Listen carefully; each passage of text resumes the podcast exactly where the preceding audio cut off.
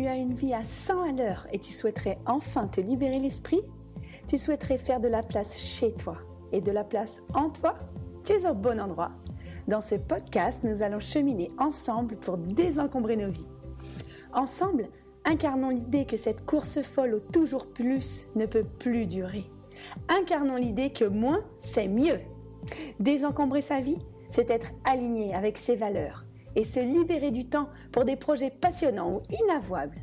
Alors durant ces quelques minutes en ta compagnie, je vais mettre tout mon cœur pour partager mon expérience de coach en rangement et en organisation. Je suis Home Organizer, on m'appelle Tata Nadia et je te souhaite la bienvenue dans mon podcast. J'espère te trouver en grande forme quand tu écoutes ce podcast. En tout cas, moi, c'est un sujet qui m'intéresse grandement de traiter aujourd'hui, celui de quelle image vais-je laisser derrière moi. Alors, c'est un sujet euh, qui peut être euh, abordé sous différents angles. Donc, euh, j'avais déjà fait une vidéo sur ma chaîne YouTube Ranger Changer qui s'appelait Quelle image vais-je laisser de moi? Et ça prenait, cette vidéo prenait vraiment l'option de dire de mon vivant, je suis ce que je possède. Euh, mes possessions reflètent qui je suis. Et donc, si je venais à disparaître du jour au lendemain, alors je dis souvent euh, une anecdote qui moi qui me fait rire, j'ai pas peur de parler de la mort. Alors, euh, je dis souvent, si demain je me faisais, je me faisais percuter par un bus, bah, est-ce que les possessions que j'ai, je serais ok avec, je serais ok de l'image que je renvoie de moi avec toutes les possessions que j'ai, c'est-à-dire si un membre de ma famille devait venir chez moi trier mes affaires, donc on peut toujours se dire son conjoint, ses parents, ses enfants, est-ce que je serais OK que tout ce que je laisse derrière moi, euh, eh ben ça, donne l'image que j'ai envie. Je ne vais pas dire une belle image de moi. Est-ce que je suis d'accord que les possessions que j'ai et que je laisse, je laisserai sur ce monde, ça laisserait l'image que je veux laisser de moi-même? Alors, euh, à la fois les possessions, mais à la fois nos actes, à la fois euh, bah, ce que j'ai fait de ma vie, comment je me suis conduit, donc la conduite, et surtout les faits, parce qu'en fait, ce qu'on dit, euh, j'aime beaucoup l'expression euh, fais ce que je dis, ne fais pas ce que je fais. Euh, en fait, moi, je crois beaucoup en l'éducation par l'exemple. Et donc, en fait, je pense qu'à l'article de notre mort, ou quand on est mort, c'est surtout ce qu'on a fait qui reste, plus que ce qu'on a dit. Donc, le sujet du podcast aujourd'hui, l'héritage laissé à nos enfants, ou quelle image vais-je laisser de moi? Bah, Je vais l'aborder justement sur l'angle des possessions euh, mais également sur un autre angle intéressant qui est euh, celui que j'ai traité dans un, traité dans un podcast du livre qui s'appelle Les cinq regrets des personnes en fin de vie. Donc je reviendrai pas dans le détail du tout sur ce sujet-là, mais euh, je trouve intéressant d'en, parler avec cet angle de qu'est-ce que je veux laisser derrière moi. D'où m'est venue cette idée de sujet? C'était il y a quelques semaines, j'ai entendu un podcast, une rediffusion d'un podcast dans lequel une auteure qui avait sorti un livre, alors je ne sais même plus le sujet du livre, mais il y avait une question très intéressante, c'était est-ce que la vie que l'on mène en tant qu'adulte donne envie à nos enfants de grandir? Euh, L'image qu'on leur donne de la vie d'adulte, est-ce que ça leur donne envie de devenir adulte à leur tour? Et j'avais été interloquée par cette question parce que je me disais, euh, en fait, euh, ce que moi je montre souvent à mes enfants, c'est il faut être à l'heure, on se dépêche le matin, on court pour aller à l'école. Quand on sort de l'école, ben, on se dépêche de rentrer, de manger, de prendre le bain et de se coucher parce qu'ils sont trop fatigués. Donc en fait, j'ai l'impression d'être toujours en train de les faire courir.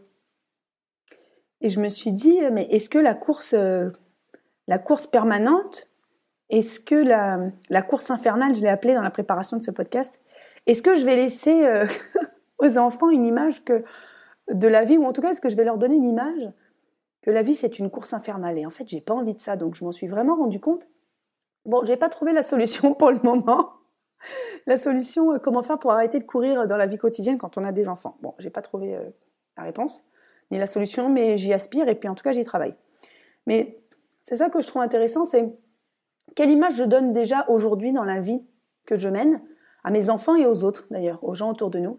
Quelle est l'image que je donne? Quelle est l'image que je renvoie qui fait que si demain ma vie s'arrête, les gens, euh, bah peut-être, qu'est-ce qui fait que les gens auraient une image ou une autre de moi-même? Et donc je pense vraiment que c'est les actes qu'on fait, ou peut-être pas forcément les actes, parfois ça va être notre comportement. Est-ce qu'on est quelqu'un de jovial?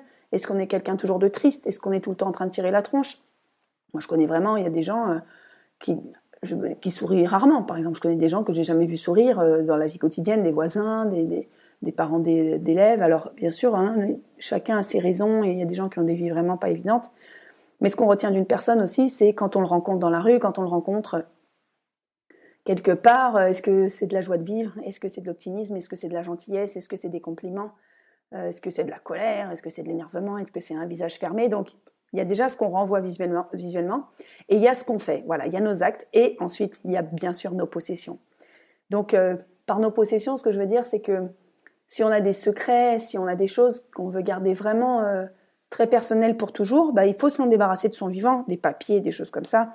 J'avais déjà parlé de, de correspondance amoureuse, par exemple, qu'on ne veut pas euh, ébruiter ou qui nous paraissent tellement intimes qu'on voudrait pas que quelqu'un d'autre les lise. Bah, autant s'en débarrasser tant qu'on est vivant pour pas euh, bah, laisser ça, à nos enfants. C'était vraiment le, le, principe de la vidéo que j'avais faite, c'était ne pas laisser à ses enfants à faire le tri de notre propre vie. Quand les personnes sont âgées, qu'elles euh, meurent et qu'elles laissent des maisons euh, hyper encombrées, pleines de souvenirs, pleines de leur vie, bah c'est difficile pour leurs enfants de trier une maison de ses parents, de trier toute une vie, de trier donc leur propre vie d'enfant dans cette maison et de trier aussi la vie de leurs parents qui, qui découvrent parfois. Et donc euh, ça c'est un aspect de, de mon métier de home organizer, c'est un aspect que je trouve très intéressant et très lourd à la fois c'est arrivé à beaucoup de gens, euh, toi qui m'écoutes, peut-être ça, t'est arrivé, de vider euh, une maison familiale. Et je trouve que c'est très intrusif dans la vie personnelle des gens. Quand quelqu'un est mort, ben on retrouve des choses sur sa jeunesse. Et puis, si cette personne ne nous en a pas parlé, c'est bah, qu'elle ne voulait pas forcément qu'on le sache ou qu'on le voit, ou en tout cas, ça lui paraissait pas indispensable qu'on soit au courant ou qu'on soit bah, mis dans, pas forcément dans le secret, mais en tout cas au courant d'une situation ou d'une chose qui est arrivée. Donc euh, pourquoi pas se dire aujourd'hui, eh ben, les choses que je veux garder secrètes, c'est moi qui vais m'occuper de les trier. Je ne vais pas attendre d'avoir 85 ans et de laisser tout à mes enfants de vider une maison et vider mes affaires. Je vais le faire de mon vivant pour euh, offrir comme cadeau plus tard, quand je serai âgé, quand je, vais mourir, pour offrir comme cadeau à mes enfants de ne pas avoir à prendre un mois de congé, à avoir de la tristesse, de trier tout ça. Parce que vraiment, c'est pas un cadeau. Alors, euh, j'avais déjà eu sur ce sujet des gens qui me disaient, mais euh, quand même, euh, les personnes âgées, elles ont besoin de se rattacher à leurs affaires et tout. Oui et non, parce que euh, on se bousille quand même la vie et on se bousille la santé à avoir des maisons surencombrées, à buter dans les meubles, à ne pas savoir où sont les choses, à devoir porter, déplacer, déménager des, affaires. Moi, je suis pas convaincue que les gens qui ont des maisons remplies du sol au plafond soient plus heureux. Je, pense même l'inverse. Je pense même qu'on est plus malheureux, en tout cas qu'on est moins heureux quand on vit dans une maison encombrée. Et de toute façon, on ne se sert que de 20% de nos possessions en moyenne. Alors bien sûr, les gens qui sont minimalistes, les gens comme moi, moi il y a des choses dont je me sers tout le temps. Hein. Mais euh, en moyenne, les gens ne se servent que de 20% de leurs possessions. Donc je euh, je suis pas convaincue que les 80% qui dorment dans des placards, dans des greniers, qui polluent l'esprit, apportent de l'apaisement aux personnes âgées. Bon, ça c'est mon avis, pour ceux qui, auraient cette pensée-là. Donc euh, le, le, premier, le premier axe que je voulais prendre pour traiter ce sujet, c'est bien de se dire euh, l'image que je voudrais laisser de moi après ma mort à travers mes possessions, c'est à moi de la contrôler. Si je veux contrôler pleinement ce qui sera su de moi, ce qui sera vu de moi à travers mes possessions après ma mort, il faut que je m'en occupe de mon vivant. Ensuite, si je me projette en me disant quelle est l'image que je veux que mes enfants gardent de moi, par exemple, moi en tant que mère de famille, bah, je me dis c'est dans, les moments que j'aurais passé avec eux, dans les souvenirs que j'aurais créés avec eux. Alors des fois pour rigoler, je dis euh, mes enfants, le seul souvenir qu'ils auront de leur enfance, c'est leur mère qui a toujours l'aspirateur à la main. Parce que moi, je suis une, folle de mon aspirateur Dyson, je le passe trois fois par jour. Bah, de toute façon, dès qu'ils mangent, je le passe. Dès qu'il y a un petit truc par terre, je le passe parce que je trouve que c'est tellement facile. Alors je me disais, ah ouais, mais j'ai pas envie en fait que mes enfants, euh, ils se disent, maman, elle avait toujours l'aspirateur à la main. Alors ce que je, fais maintenant, c'est que je le leur fais passer. Je dis, bah tiens, c'est toi qui as mis plein de confettis par terre, c'est toi qui passes l'aspirateur. Donc ça me fait beaucoup rire. Voilà, donc ça c'est comment créer des souvenirs, comment créer des choses en commun pour avoir des, souvenirs avec la personne. Moi, je sais que quand ma grand-mère est décédée, j'ai fait un discours à, l'église et euh, bah, j'ai eu du mal à trouver des souvenirs avec elle. Pourtant, je la voyais, je la voyais régulièrement, plusieurs fois par an. Mais on n'avait pas partagé beaucoup de choses. On avait même partagé très peu de choses. Et donc, j'avais peu de souvenirs. Je suis pourtant quelqu'un qui a une très bonne mémoire. Mais j'avais peu de souvenirs parce que j'ai construit peu de souvenirs avec elle. J'en avais, hein, mais pas beaucoup de moments de partage. J'ai eu quelques souvenirs de on était ensemble à un même endroit, et encore très peu, ou par exemple on regardait une série télé toutes les deux, mais on a construit peu de souvenirs. Et moi, je, suis attachée aujourd'hui à construire des souvenirs avec mes enfants, parce que je pense que c'est ce qui leur restera le jour où je serai plus là, j'espère le plus tard possible. Alors ensuite, euh, ce qui est important, euh, je pense, euh, dans l'image que l'on veut laisser, c'est peut-être de le prendre avec l'axe de qu'est-ce que je me dirais le jour où je serai sur mon lit de mort? Donc je ne vais pas rentrer dans le détail si c'est un sujet qui t'intéresse. J'ai fait un podcast sur les cinq regrets des personnes en fin de vie. C'est un livre d'une Australienne, Bronnie Ware. Mais euh, pourquoi c'est intéressant? Parce qu'en fait, si on se pose ces questions-là quand on est vivant, ben, ça nous permet de pas se les poser quand on sera en train de mourir. Donc en fait, les cinq regrets des personnes en fin de vie, c'est euh, le premier, je regrette de ne pas avoir eu le courage de vivre ma vie et non pas celle que les autres voulaient pour moi. Non pas celle que les autres voulaient pour moi, c'est-à-dire affirmer pleinement qui je suis, déjà savoir qui je suis et être aligné avec mes choix. Donc ça, je trouve ça très intéressant. Et en plus, c'est un beau modèle de vie qu'on peut enseigner à nos enfants quand on est parent. C'est-à-dire de leur montrer qu'on a choisi sa vie, de leur montrer qu'on est libre, qu'on est indépendant, et de leur montrer que parfois les choix sont pas faciles. Euh, moi, je vais te donner un exemple intéressant, c'est que avant, je me disais, oh, bah, je fais tout pour mes enfants, euh, faut pas que je prenne, je prends pas de temps pour moi, je fais pas, de toute façon, j'ai peu de temps libre, etc. Puis un jour, je me suis dit, mais non, mais moi, j'ai une fille, je, je considère que c'est un peu différent pour mon fils. Je me dis, quelle image je vais lui donner d'une mère si euh, sa mère ne prend jamais de temps pour elle, ne fait pas son sport euh, et consacre son temps complet à ses enfants? Bah, Je trouve que c'est pas une bonne image de femme libre et indépendante que je lui donne et que je lui renvoie de par l'exemple. Donc je, me suis souvent remise en question par rapport à ça, pour lui donner ce bon exemple. Donc ensuite, le deuxième regret des personnes en fin de vie, c'est je regrette d'avoir trop consacré de temps à mon travail. Ça, c'est surtout les hommes qui regrettent ça. Mais ça, c'est très intéressant parce qu'on prend souvent le travail comme... Euh, comme excuse de ne pas passer de temps avec ses enfants ou de ne pas avoir été présent à un événement ou de dire on est fatigué, le travail prend tout mon temps. Mais en réalité, quelle est l'importance et quel est l'ordre d'importance dans, notre vie? Quelle est notre valeur la plus importante? Ça peut être la valeur travail et c'est tout à fait honorable. Moi, je sais que ma valeur la plus importante, c'est ma famille, ma première valeur. J'avais identifié, euh, euh, si je me rappelle bien, c'était la famille, la liberté et le travail, je crois. Et donc, euh, moi, je sais que ma famille, c'est en priorité. Donc, déjà, j'essaye toujours aux enfants de ne pas leur dire je peux pas parce que je travaille ou euh, j'ai pas pu faire ça, j'avais trop de travail. Parce que je me dis, ça va leur mettre un blocage et ça va leur mettre une, une idée fausse que le travail empêche de passer du temps avec ses enfants, que le travail empêche d'avoir de la joie, que le travail empêche de faire des choses qui nous font plaisir. Et j'ai vraiment pas envie de leur inculquer cette idée-là. Donc, le jour où je me suis rendu compte de ça, ça fait déjà quelques années, je me suis dit, je vais pas non seulement prendre ce prétexte, et surtout pas utiliser ce vocabulaire-là. Donc parfois, je vais leur dire, les enfants, j'aimerais vraiment que vous vous couchiez parce que ce soir, je travaille, j'ai un, une vidéo, euh, une visio avec euh, des dames avec qui je travaille, et j'ai besoin d'être libre pour faire ce travail. Mais je ne vais pas leur dire, euh, c'est parce que j'ai du travail, comment dire, je ne vais pas en faire une excuse ou pour les gronder ou pour dire que j'ai pas le temps de faire quelque chose. Par contre, ce qui est sûr, c'est que je travaille, j'ai besoin de travailler, ça m'apporte aussi de la joie, ce n'est pas qu'une obligation, ça m'apporte de la joie, ça m'apporte des sous pour euh, acheter des choses. Mais ça, c'est pareil, je leur dis pas la valeur, euh, ça m'apporte des sous, j'ai besoin de travailler, je leur dis pas non plus forcément. J'essaye vraiment de mettre le facteur joie aussi, de dire qu'une occupation c'est intéressant, de rencontrer des personnes, de faire des choses euh, qui me sortent, qui m'élèvent intellectuellement. Voilà, voilà moi le biais que je prends sur le travail.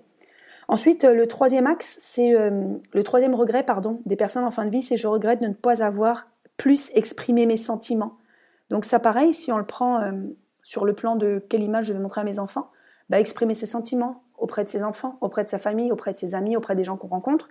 Pour moi, exprimer ses sentiments, c'est aussi euh, faire un compliment.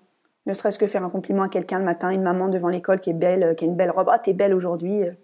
Voilà, je trouve ça intéressant. D'oser, d'oser se dévoiler, d'oser se déclarer. Et c'est parfois vraiment des petites choses et ça fait beaucoup de différence pour les autres et pour soi. Ensuite, le, quatrième regret des personnes en fin de vie, c'est je regrette de ne pas être resté en contact avec mes amis. Donc ça, c'est très clair. Parfois, on n'a pas le temps parce que justement, on a du travail, on a la vie quotidienne, etc. Et est-ce que ça vaut pas le coup de, bah, de remettre ça en priorité par rapport à des choses qui sont moins prioritaires? Parce que moi, je connais beaucoup de gens qui me disent ah mon boulot, euh, je m'épanouis pas et tout, euh, vraiment, j'y suis pas heureux, mais j'y vais. Mais j'y vais, mais ça te prend 8 heures, 9 heures, 10 heures par jour ça ne t'épanouit pas, tu n'y es pas heureuse, et ça t'empêche de voir plus tes enfants, de voir plus tes amis, de voir plus ta famille, d'avoir des activités euh, euh, à côté, de créative, etc. Donc il faut quand même se reposer la question de nos obligations. Alors bien sûr, on doit manger à la fin du mois, je suis tout à fait d'accord. On ne peut pas vivre d'amour et d'eau fraîche. Ça, ça n'existe pas.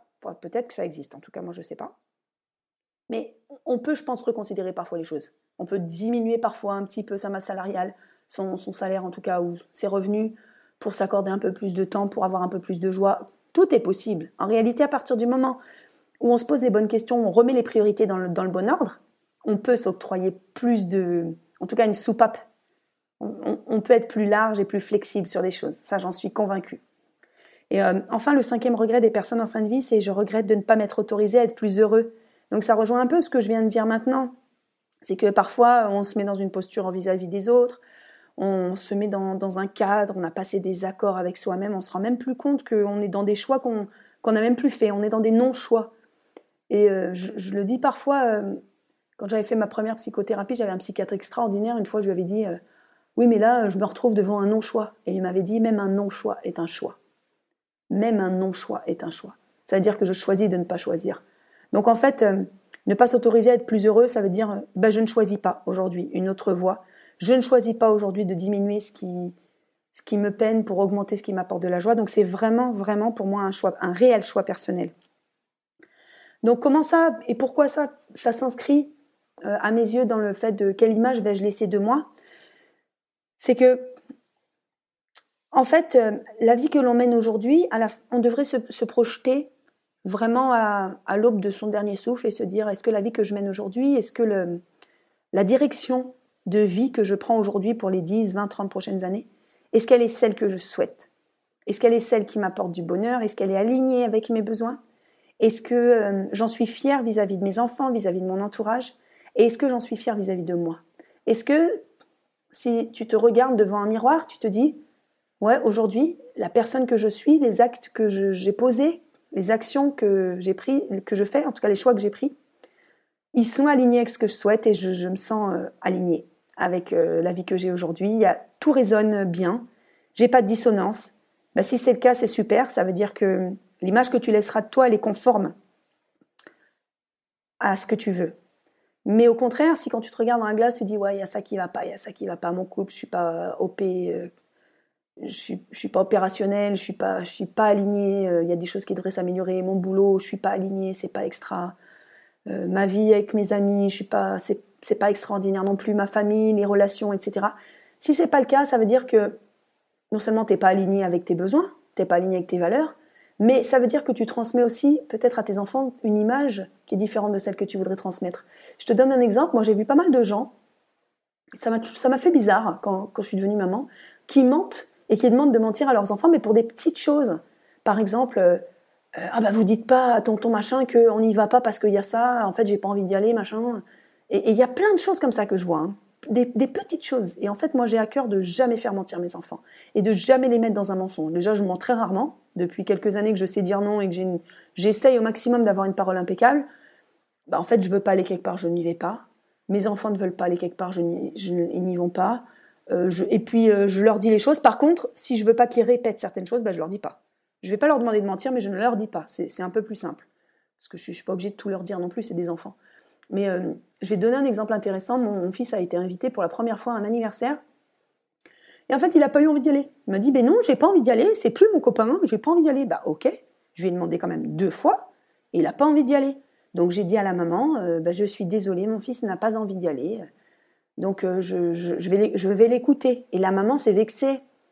Elle m'a dit mes enfants sont rejetés, je comprends pas, je fais mon maximum pour eux. Et non seulement j'en ai pas fait une affaire personnelle, c'est-à-dire je l'ai pas pris pour moi, je me dis c'est sa souffrance, c'est sa douleur et c'est elle qui, qui reproduit ces schémas, je dirais. Donc ça m'a pas fait de peine, donc là j'étais vachement fière de moi. Et surtout je me suis dit ben je vais pas forcer mon fils à quelque chose pour atténuer la peine de quelqu'un d'autre. En tout cas pour atténuer la souffrance de quelqu'un d'autre qui n'est pas la mienne. Donc moi, je suis hyper alignée. Je suis alignée avec mon choix d'avoir respecté la parole de mon fils.